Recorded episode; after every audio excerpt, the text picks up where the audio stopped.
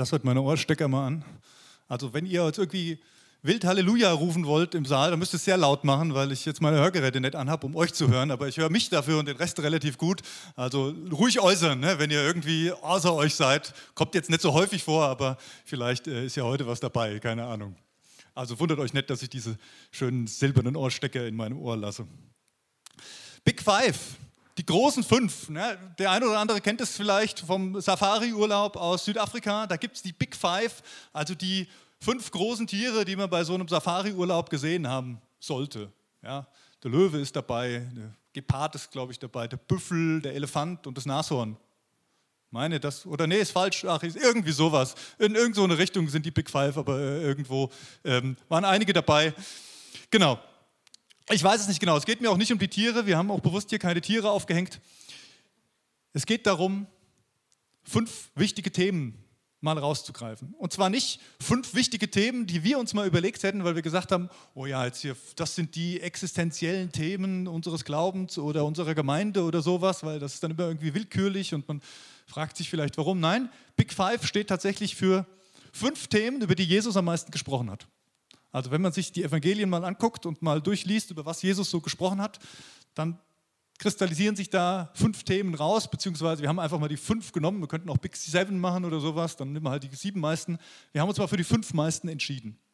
Über was hat Jesus wohl gesprochen? Jetzt könnte man so eine Umfrage machen. Machen wir jetzt nicht, dauert zu lange, aber man meint vielleicht, Jesus hat bestimmt über den Sabbat gesprochen, oder?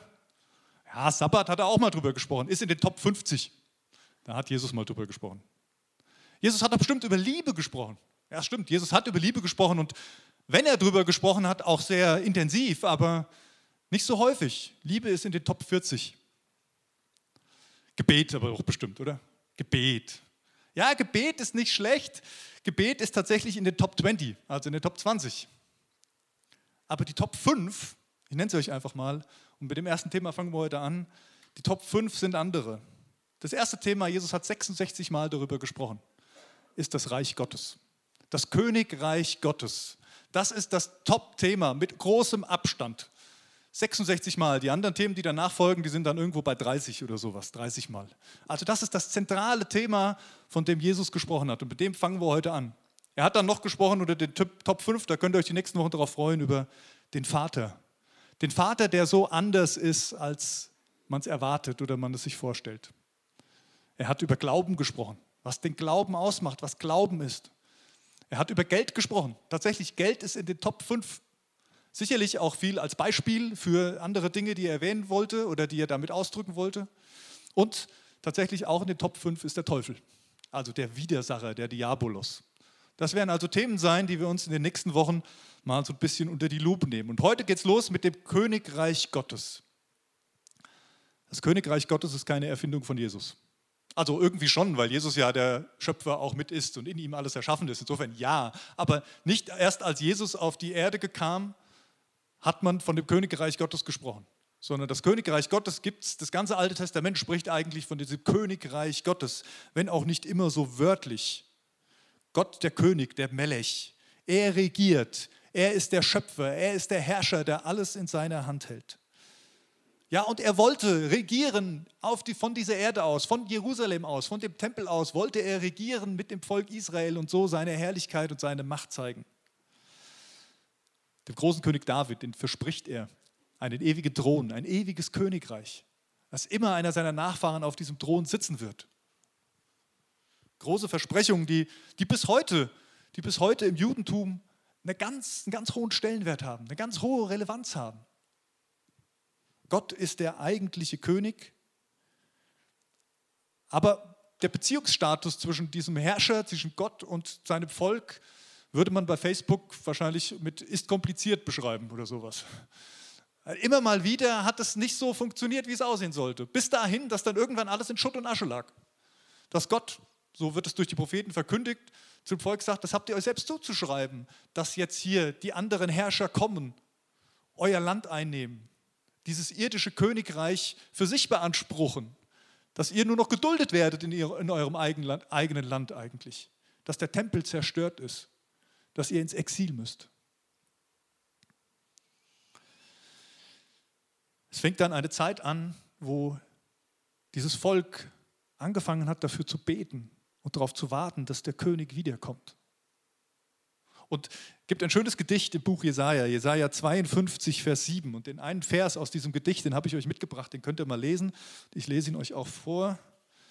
Da heißt es, wie schön klingen die Schritte dessen auf den Bergen, der eine gute Botschaft von Freude und Frieden und Rettung bringt. Der zu, der zu Zion sagt, dein Gott ist König. Ein Gedicht, was in diese Zeit hineingesprochen ist, wo alles in Trümmern lag, wo die Babylonier die Herrscher waren, wo viele des jüdischen Volkes im Exil in Babylon waren. Und dann sendet Gott durch seinen Propheten Jesaja diese Botschaft und sagt: Der König ist wieder unterwegs. Der, der Bote kündigt es an. Luther übersetzt: Wie lieblich sind die Füße dieses Freudenboten. Ja, Füße? gibt ein schönes, äh, einen, einen, schönen Videoclip ähm, zu diesem Vers und zu diesem Königreich Gottes. Auf den möchte ich gerne hinweisen. Ihr findet den zu Hause, wenn ihr in diese Videobeschreibung guckt. Also jetzt beim Livestream, aber auch bei dem, was als Predigt dann später hochgeladen ist. Da könnt ihr gucken, da ist ein Link drin vom Bibelprojekt. Gibt es da ein tolles Video, sind irgendwie fünf Minuten oder sowas, wo die das Königreich Gottes anhand dieses Verses nochmal ganz einfach, ganz gut verständlich aufdröseln. Also herzliche Einladung, euch das mal anzugucken. Wegen dem Stream können wir das natürlich nicht einfach zeigen. Wir haben die Rechte dafür nicht. Ähm, insofern der Hinweis nur auf diesen Vers. Gott ist immer noch König. Nur weil er nicht mehr irdisch auf dem Thron sitzt, auch zur damaligen Zeit im Alten Testament, heißt das nicht, dass er nicht mehr König ist. Heißt das nicht mehr, dass es das Königreich Gottes nicht gibt. Und es ist diese Ankündigung, er ist auf dem Weg. Er kommt wieder. Jesus war dieser König, das wissen wir heute. Wir wissen heute, dass es Jesus war, der dieser König war, aber er kam auch so ganz anders als erwartet. Und das ist vielleicht das erste wichtigste Merkmal dieses Königreich Gottes, dass es so anders ist, als wir es uns vorstellen oder als erwartet. Ich weiß nicht, wie es euch geht, aber wenn wir über Königreiche denken in unserer heutigen Zeit, dann, naja, dann ist das so Sonntagsnachmittagsprogramm.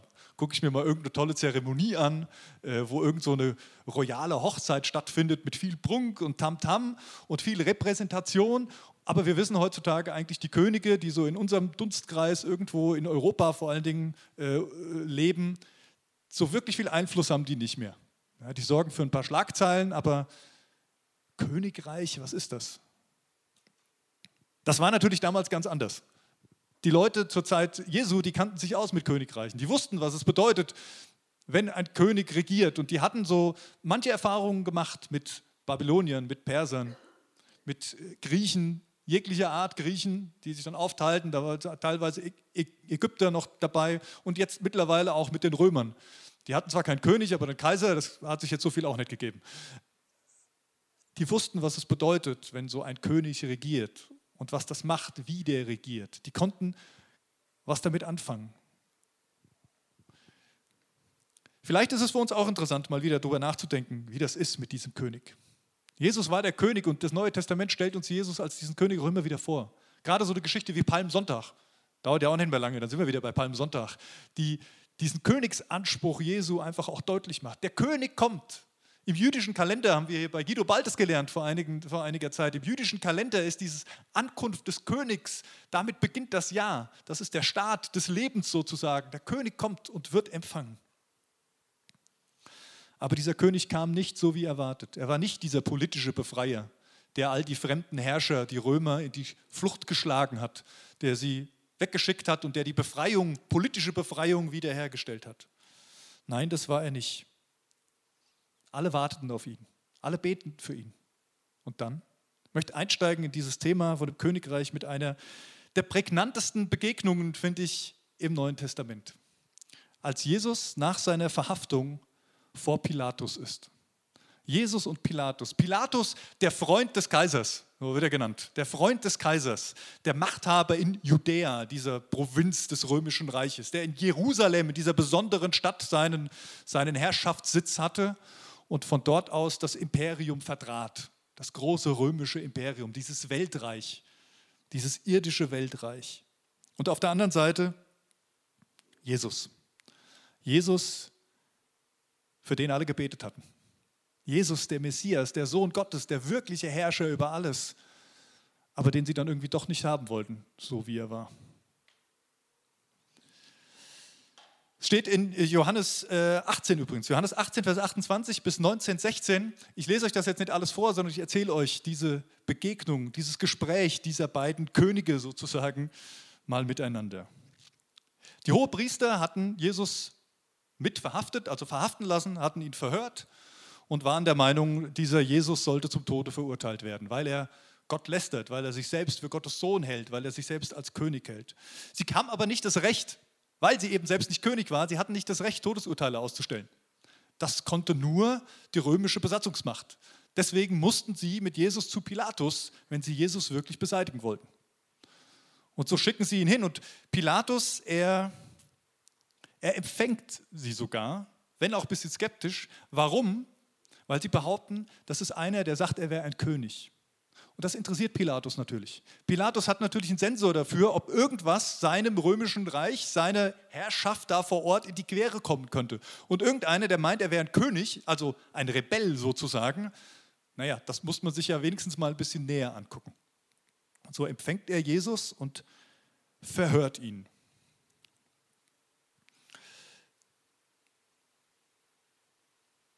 Pilatus guckt Jesus an und sagt, bist du der König der Juden?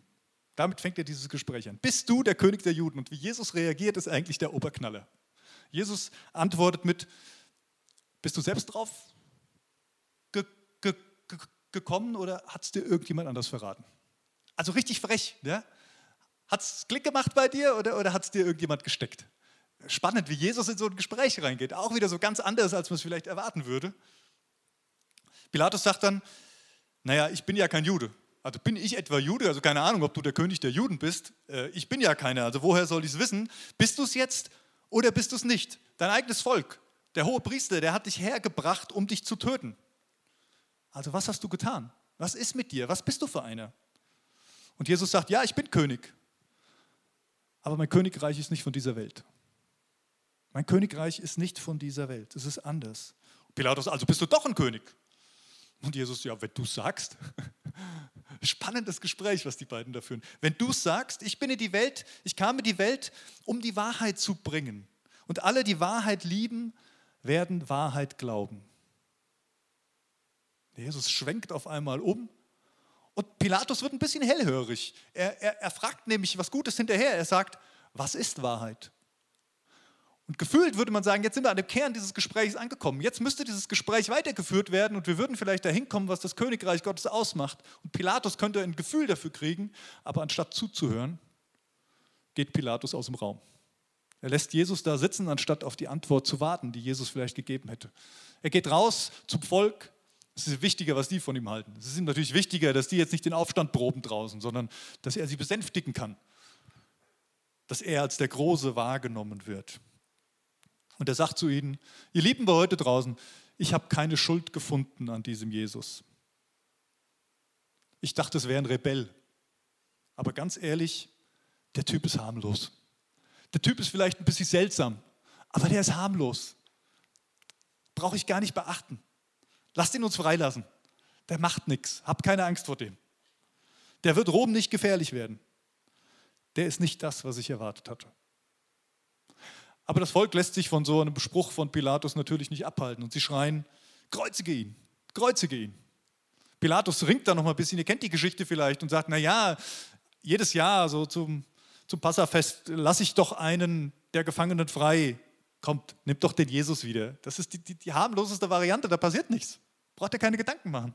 Dieses Königreich, was der vielleicht hat, vergesst es doch. Aber das Volk schreit, wir wollen Barabbas. Barabbas, ein Terrorist, also der alles andere als harmlos war, der, der durch die Straßen ging und, und Unheil veranstaltete. Den wollten sie haben, aber nicht diesen, diesen Schwächling Jesus.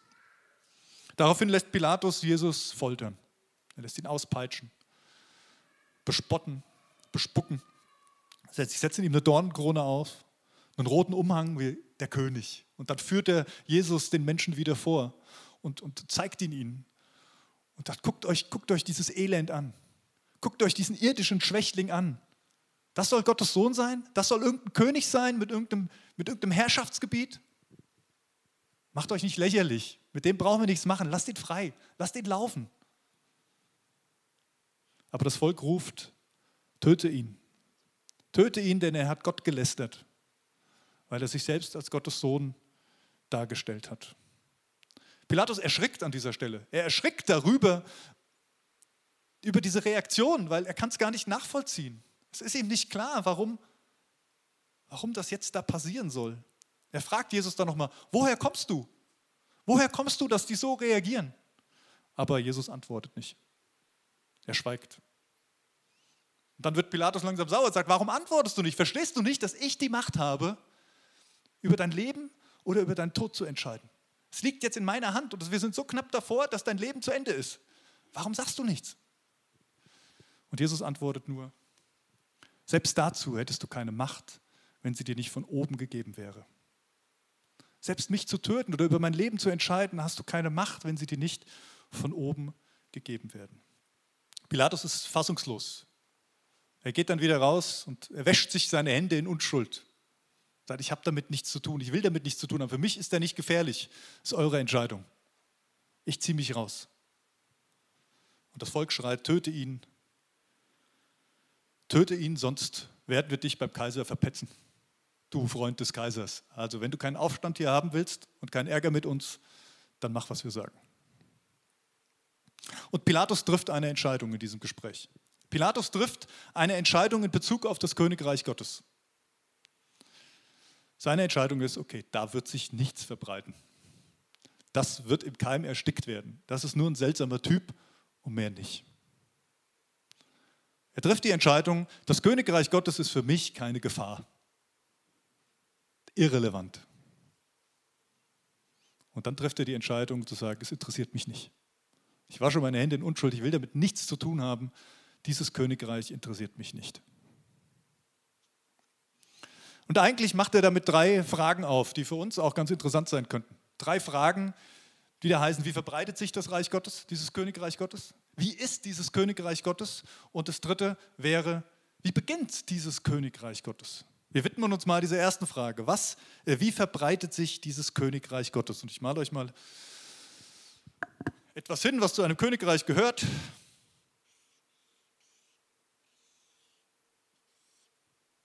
Soll eine Krone sein. Kann man vielleicht erkennen. Na klar, jedes Königreich hat einen König. Es gibt kein Königreich ohne König. Und dieser König hat meistens großen Einfluss auf dieses Königreich. Und deswegen kommt Pilatus auch zu dem Schluss, hier verbreitet sich gar nichts. Guckt euch diesen Jesus mal an.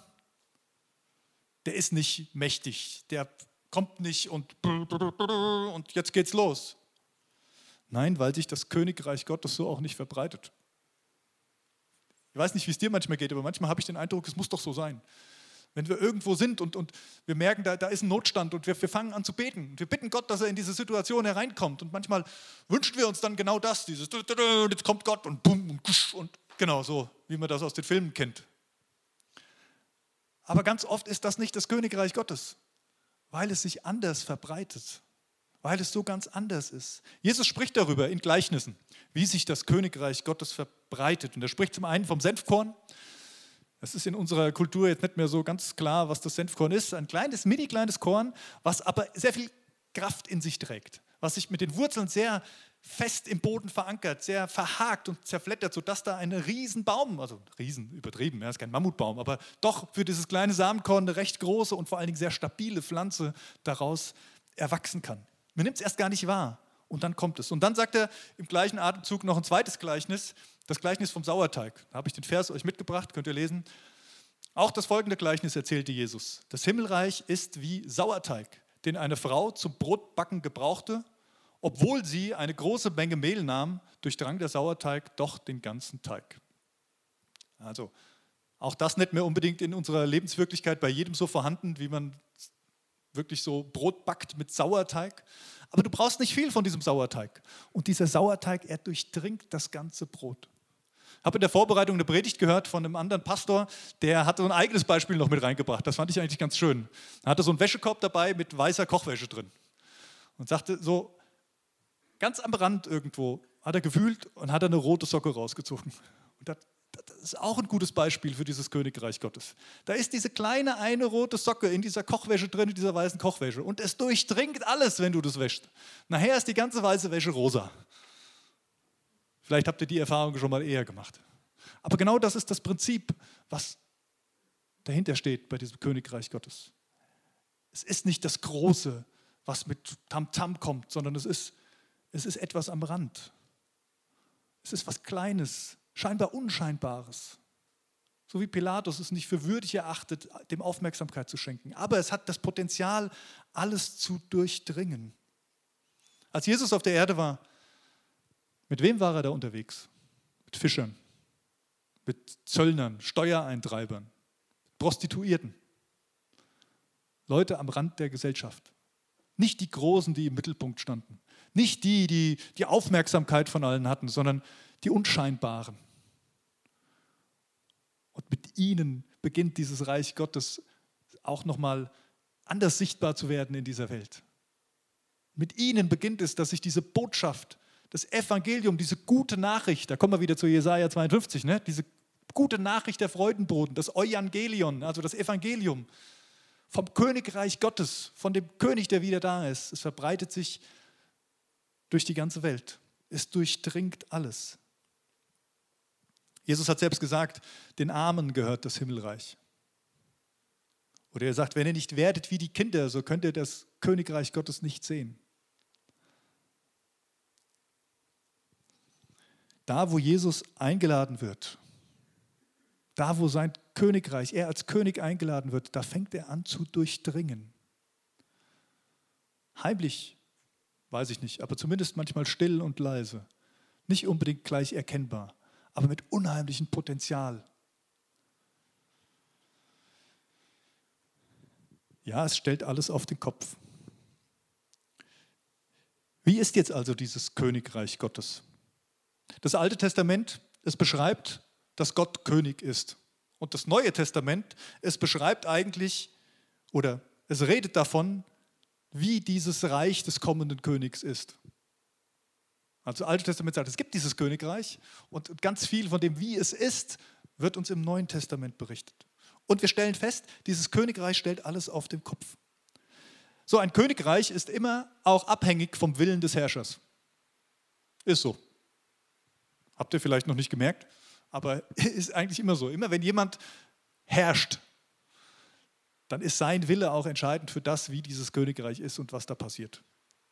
Jetzt könnten wir mal gucken, wenn wir fragen, wie ist das Königreich? Wie ist denn der Wille des Königs? Wie ist denn der Wille Jesu? Jetzt können wir natürlich auch im Alten Testament gucken, was ist der Wille Gottes? Und da gibt es viele Dinge, die, die Gott von sich offenbart. Die zehn Gebote zum Beispiel, wo man gut erkennen kann, wie Gott, wie, wie Gott denkt, wie er, wie er es versteht, wie er unser Miteinander sieht und wie auch sein Reich aufgebaut ist. Aber wir können auch einfach auf Jesus gucken, wie Jesus in dieser Welt unterwegs war, wie er gelebt hat, um herauszufinden, was seinem Willen entspricht und was er getan hat. Als erstes steht bei mir hier Wiederherstellung. Der Wille des Königs ist Wiederherstellung. Heilung könnte man auch sagen. Heilung von innen nach außen. Er will, dass bei uns etwas anfängt, gesund zu werden, wiederhergestellt wird, die Beziehung zu Gott wiederhergestellt wird und dass es dann von innen nach außen sich ausbreitet. In unser Denken, in unser Handeln, in unser Reden, in unser Tun und dann auch in unser Umfeld. Heilung von innen nach außen. Als Jesus in der Welt unterwegs war, er hat total viel gefeiert. Er war immer bei irgendwelchen Leuten und hat gefeiert bei Festen oder auch einfach mal so, weil Levi, der Zolleinnehmer, jetzt Teil von seiner Gruppe war, hat er mal ein Fest mit ihm veranstaltet. Und die, die darauf achten, also die, die Gesetzeslehre und so weiter, die, die sehen das, die nehmen es wahr und die beschimpfen ihn sogar als Säufer und Trinker, als Fresser, der mit, mit diesen Leuten am Rand der Gesellschaft zusammen ist und permanent am Feiern ist. Ist doch spannend, oder? Feiern ist ein, sich freuen und Gemeinschaft zu erleben, ist ein, ja, ein, ein Prädikat das Königreich Gottes. Das Reich Gottes ist einladend. Ich muss dabei an die Geschichte vom verlorenen Sohn denken, wo der Vater seine beiden Söhne einlädt, nach Hause zu kommen. Der eine, der sich von ihm getrennt hatte, der weggelaufen war, der es alles hinter sich lassen wollte, er ist eingeladen zu diesem Fest. Und auch der andere, der versucht hat, immer alles richtig zu machen, aber gefühlt an sich selbst gescheitert ist. Auch der ist eingeladen, zur Feier hineinzukommen. Das ist der Herzschlag des Reiches Gottes. Und Vergebung. Vergebung ist natürlich noch so ein großer, noch so ein großer Punkt. Feinde werden zu Freunden. Das passiert da, wo das Königreich Gottes Raum gewinnt.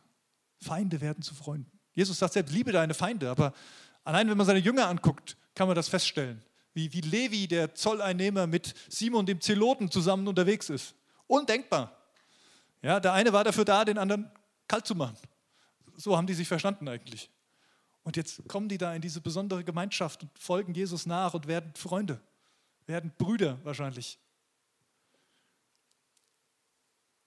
Das Königreich Gottes hilft, die Feinde zu lieben. Das Königreich Gottes ist Großzügigkeit.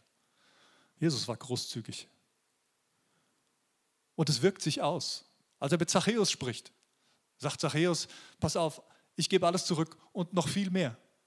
Ich kann alles abgeben, weil ich weiß, wenn ich Teil dieses Königreiches bin, dann habe ich genug. Das reicht mir. Dann weiß ich, ich bin versorgt und dann kann ich großzügig geben. Da, wo das Königreich Gottes ist, da breitet sich Barmherzigkeit aus. Da können wir andere stehen lassen. Da können wir andere lieben und annehmen. Trotz all dem, was wir schwierig finden und vielleicht sogar schwierig ist. Gestern war K5 Leitertraining und äh, ich fand, es gab einen sehr interessanten Vortrag. Ich habe ehrlich gesagt nur einen gehört, weil ich dann weiterarbeiten musste. Aber diesen einen, den ich gehört habe, fand ich sehr gut. Ähm, da ging es um die Frage, wie können wir gerade in unserer heutigen Zeit wieder, trotz all der Unterschiede oder gerade in diesen Unterschieden, die so deutlich werden im Moment, wie können wir lieben, wirklich lieben und zwar nicht nur die, die uns sympathisch sind. Und äh, Stefan Vatter, er hat darüber gesprochen und er hat gesagt, für ihn gibt es zwei Punkte. Und das eine ist Sabbat Fand ich total interessant, Sabbat, weil er sagt, Sabbat, das ist die Zeit, wo ich mit Gott bin, wo ich mir bewusst werde, dass ich in diesem Königreich Gottes lebe, wo ich Gemeinschaft mit ihm habe und von ihm geprägt werde. Das ist die Quelle für diese Liebe, die Zeit mit Gott. Und das Zweite, was er sagt, ist Gottes Furcht. Die Furcht vor Gott, wieder zu erkennen, wie groß er ist, wie, wie herrlich, wie, wie unbegreiflich, wie allmächtig. Und jetzt sind wir wieder bei diesem Königreich. Gott ist König. Stefan Vater erzählte davon, wie wir manchmal dazu neigen, unseren Taschen-Jesus zu haben.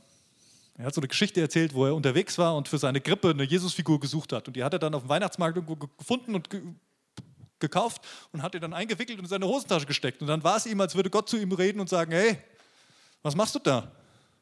Kannst mich nicht in deine Tasche stecken. Natürlich im übertragenen Sinn. Gott ist König. Und das ist nicht in unsere Schublade, wie wir uns und Jesus gerne hätten. Aber da, wo er ist, da breitet sich Barmherzigkeit aus. Und Gerechtigkeit. Da, wo das Reich Gottes ist, herrscht Gerechtigkeit. Und wenn du verknüpft bist mit dem Reich Gottes, wenn du so diese Verbindung mit Jesus hast, dann wirst du nicht mehr stillhalten, wenn irgendwo Ungerechtigkeit herrscht.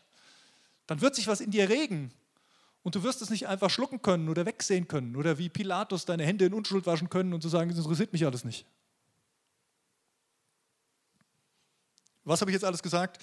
Wiederherstellung, Heilung, ähm, Feiern, Gemeinschaft, Vergebung, Großzügigkeit, Barmherzigkeit, Gerechtigkeit. Und wahrscheinlich kann man diese Liste sogar noch länger machen, wenn man einfach mal guckt und im Neuen Testament liest, wie Jesus ist und was über ihn geschrieben wird. Zusammenfassend kannst du eigentlich sagen, es geht um Liebe. Es ist alles aus Liebe. Es sind alles Eigenschaften einer Liebesbeziehung. Das ist mein zweites Symbol.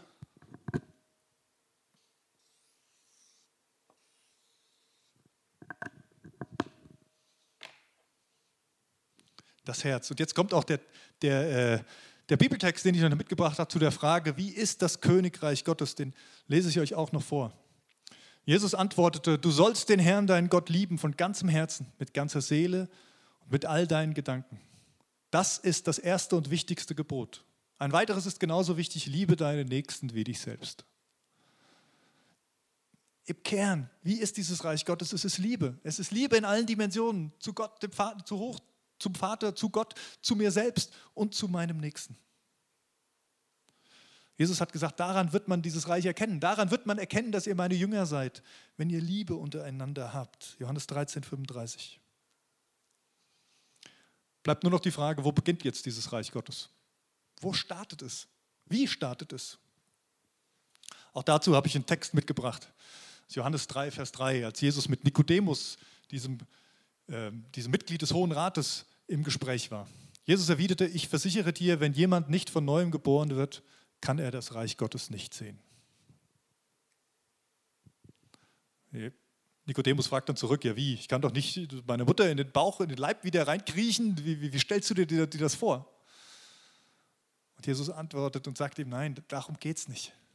Es geht um eine andere Wiedergeburt. Es geht um etwas, was dich in deinem Innersten ausmacht. Es geht um, um Wahrheit, um wirkliche Wahrheit. Und es geht um den Geist, der in dir ist, den ich dir schenken will, der, der eine neue Kreatur aus dir macht, so wie es Paulus schreibt. Der dich so verändert, dass du gefühlt auch auf dem Kopf stehst, so wie dieses Königreich Gottes. Das Königreich Gottes wird niemandem übergestülpt. Es wird niemand unterjocht. Es gibt keinen Diktator, der die Grenzen zumacht und sagt, jetzt bist du hier drin, jetzt bleibst du auch hier drin. Oder hier kommt keiner rein. Hier darf keiner seine Meinung äußern. Hier wirst du weggesperrt. Nein, das ist nicht das Königreich Gottes. Überhaupt nicht. Freiheit ist ein großes Attribut in diesem Königreich. Aber es beginnt im Herzen. Das Königreich Gottes, es beginnt im Herzen. In deinem Herzen, in meinem Herzen.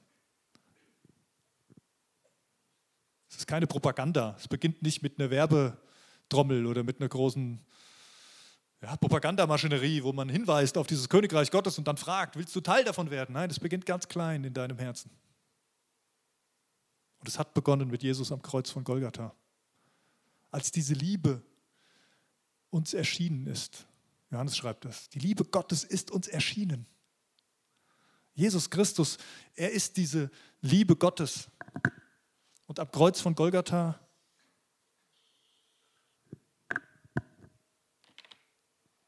kommt dieses Königreich Gottes, was ein Stück weit außerhalb dieser Welt war, weil diese Trennung von Gott hier herrschte, kommt es wieder hinein in diese Welt, wird Teil von uns und wir können damit leben. Wir können in diesem Königreich leben. Gott verheißt es im Alten Testament und sagt, ich will einen neuen Bund mit euch schließen. Ich will euch euer steinernes Herz rausnehmen und würde euch ein lebendiges Herz geben. Das ist passiert am Kreuz von Golgatha, als, als Jesus all das getragen hat, was uns trennt, all das, was verhärtet ist, all das, was kaputt ist, all das, was wiederhergestellt werden muss. Das Kreuz, das Kreuz ist der, der Ausgangspunkt des Königreiches Gottes. Das Herz ist der Mittelpunkt des Königreiches Gottes. Und der Thron Gottes ist der Zielpunkt des Königreiches Gottes. Was machen wir jetzt damit? Was machen wir mit all diesen Gedanken zum Königreich Gottes? Und es ist dieses Königreich, was sich unaufhaltsam verbreiten wird. Ob wir es wollen oder nicht. Es wird durchdringen. Und das verheißt uns ja auch die Bibel. Es ist anders, als wir es uns manchmal vorstellen. Und es beginnt da, wo wir Jesus in unser Herz einlassen. Wie reagieren wir darauf? Reagieren wir wie, ich nehme jetzt einfach mal den hohen Priester raus, der für diese religiöse, äh, die, die religiösen Menschen des Volkes Israel damals standen und eigentlich eine Erwartung hatten, eine konkrete Erwartung hatten, was passiert, wie dieser König sein soll, wie dieses Königreich sein soll. Aber dann gemerkt haben, nee, das passt uns nicht. Und gesagt haben, weg mit ihm. Das ist eine Möglichkeit, wie wir darauf reagieren können. Wir können auch reagieren wie Pilatus sagen, ja, okay, ist vielleicht so, aber davon will ich nichts wissen. Damit will ich nichts zu tun haben. Oder wir können, wir können sitzen bleiben und zuhören bei der Frage, was ist Wahrheit? Wir können diese Frage selber stellen. Was ist Wahrheit? Und Jesus fragen und ihn fragen, ob er antworten wird, ob er hineinsprechen wird, ob er uns begegnet wird mit dieser Wahrheit. Jesus hat gesagt, als er beginnt zu predigen, also es fängt an mit, und da, äh, von da an fing Jesus an zu predigen, nach seiner Taufe, als er seinen Dienst sozusagen anfing. Da sagte er, tut Buße, denn das Himmelreich ist nahe herbeigekommen. Kehrt um, denn das Königreich Gottes ist da. Das ist die Botschaft. Ich mag den Begriff der Theologie der Umkehr. Der prägt mich schon seit ein paar Jahren und ich überlege immer, wie der bei uns auch griffig werden kann. Und ich finde diese drei Symbole dafür echt interessant. Ihr kennt die alle, es ist nichts Besonderes, was ihr seht. Aber vielleicht merkt ihr euch einfach diese drei Symbole, wenn ihr an das Königreich Gottes denkt. Der Ausgangspunkt ist das Kreuz. Und das Schöne ist, wir können dahin zurückkehren. Nein, wir müssen nicht ganz an den Anfang und immer wieder bei Null anfangen.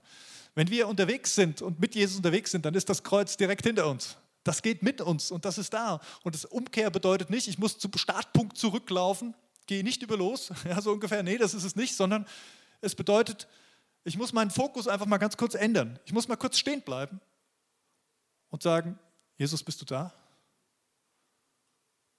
Ich brauche dich. Mein Herz braucht dich. Da ist so viel Not, da ist so viel Last, da ist so viel. Bist du da? Und ich weiß, wie die Antwort ist. Die Antwort ist ja, mein Königreich ist nahe herbeigekommen. Es ist schon längst da. Du darfst da drin leben. Dein Herz darf leben.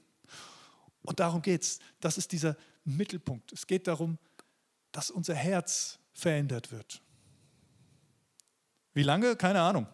Wann Jesus wiederkommt als der Auferstandene, ich weiß es nicht. Wie lange unser, unser Leben hier ist, wie viel auf der irdischen Zeit wir haben, wir wissen es nicht. Und das ist auch gut so. Aber die Zeit, die wir hier haben, geht es um unser Herz und um das Herz all der anderen. Aber das Ziel ist auch klar. Das Ziel ist der Thron Gottes. Und das sollten wir auch nicht vergessen bei all dem, wo es um unser Herz geht. Manchmal habe ich das Gefühl, wir bleiben dann beim Herz stehen und denken, es geht nur noch um uns und wie es uns geht, wie wir uns fühlen, was so das Herz scheinbar ausmacht. Aber der Zielpunkt ist ein anderer. Der Zielpunkt ist der Thron Gottes. Der Platz beim König. Manche würden sagen, auf dem Schoß des Königs. Oh, das für manche dann wieder schwierig. Aber dieser König ist eben nicht nur der allmächtige Herrscher, sondern er ist auch der liebende Vater. Und genau da geht es nächste Woche weiter. Weil dieser Vater ist auch ganz anders, als wir das manchmal denken oder uns vorgestellt haben. Lass uns beten. Jesus, ich danke dir von Herzen, dass du dieses Königreich aufgerichtet hast unter uns. Ich danke dir, dass du der König bist. Und ich bitte dich, Herr, dass du uns auch begegnest als der König und dass gerade wenn wir hier vor dir stehen und Lieder singen und, und dich loben, dass wir dann nicht das Gefühl haben, es geht darum, dass es uns irgendwie gefällt. Das ist eine Zeit für uns, wo es uns gut gehen soll, sondern es geht darum, dass wir vor dem König stehen und dass du uns gewährst, dass du uns zu dir lässt, dass wir zu deinen Füßen sein dürfen, dass wir Angst ablegen dürfen, weil du kein Despot bist, der uns irgendwie aus, ausnutzen will oder uns bestrafen will, sondern der uns zeigen will, dass dein Königreich ein Königreich der Liebe ist und der Barmherzigkeit und der Gerechtigkeit und dass du uns unseren Wert wieder ganz neu zusprechen willst. Herr, ich danke dir, dass ich in diesem Reich leben darf. Ich danke dir, dass ich Bürger dieses Himmelreichs sein darf. Und ich wünsche mir so sehr, dass diese zentrale Botschaft bei allen Menschen ankommt. Amen.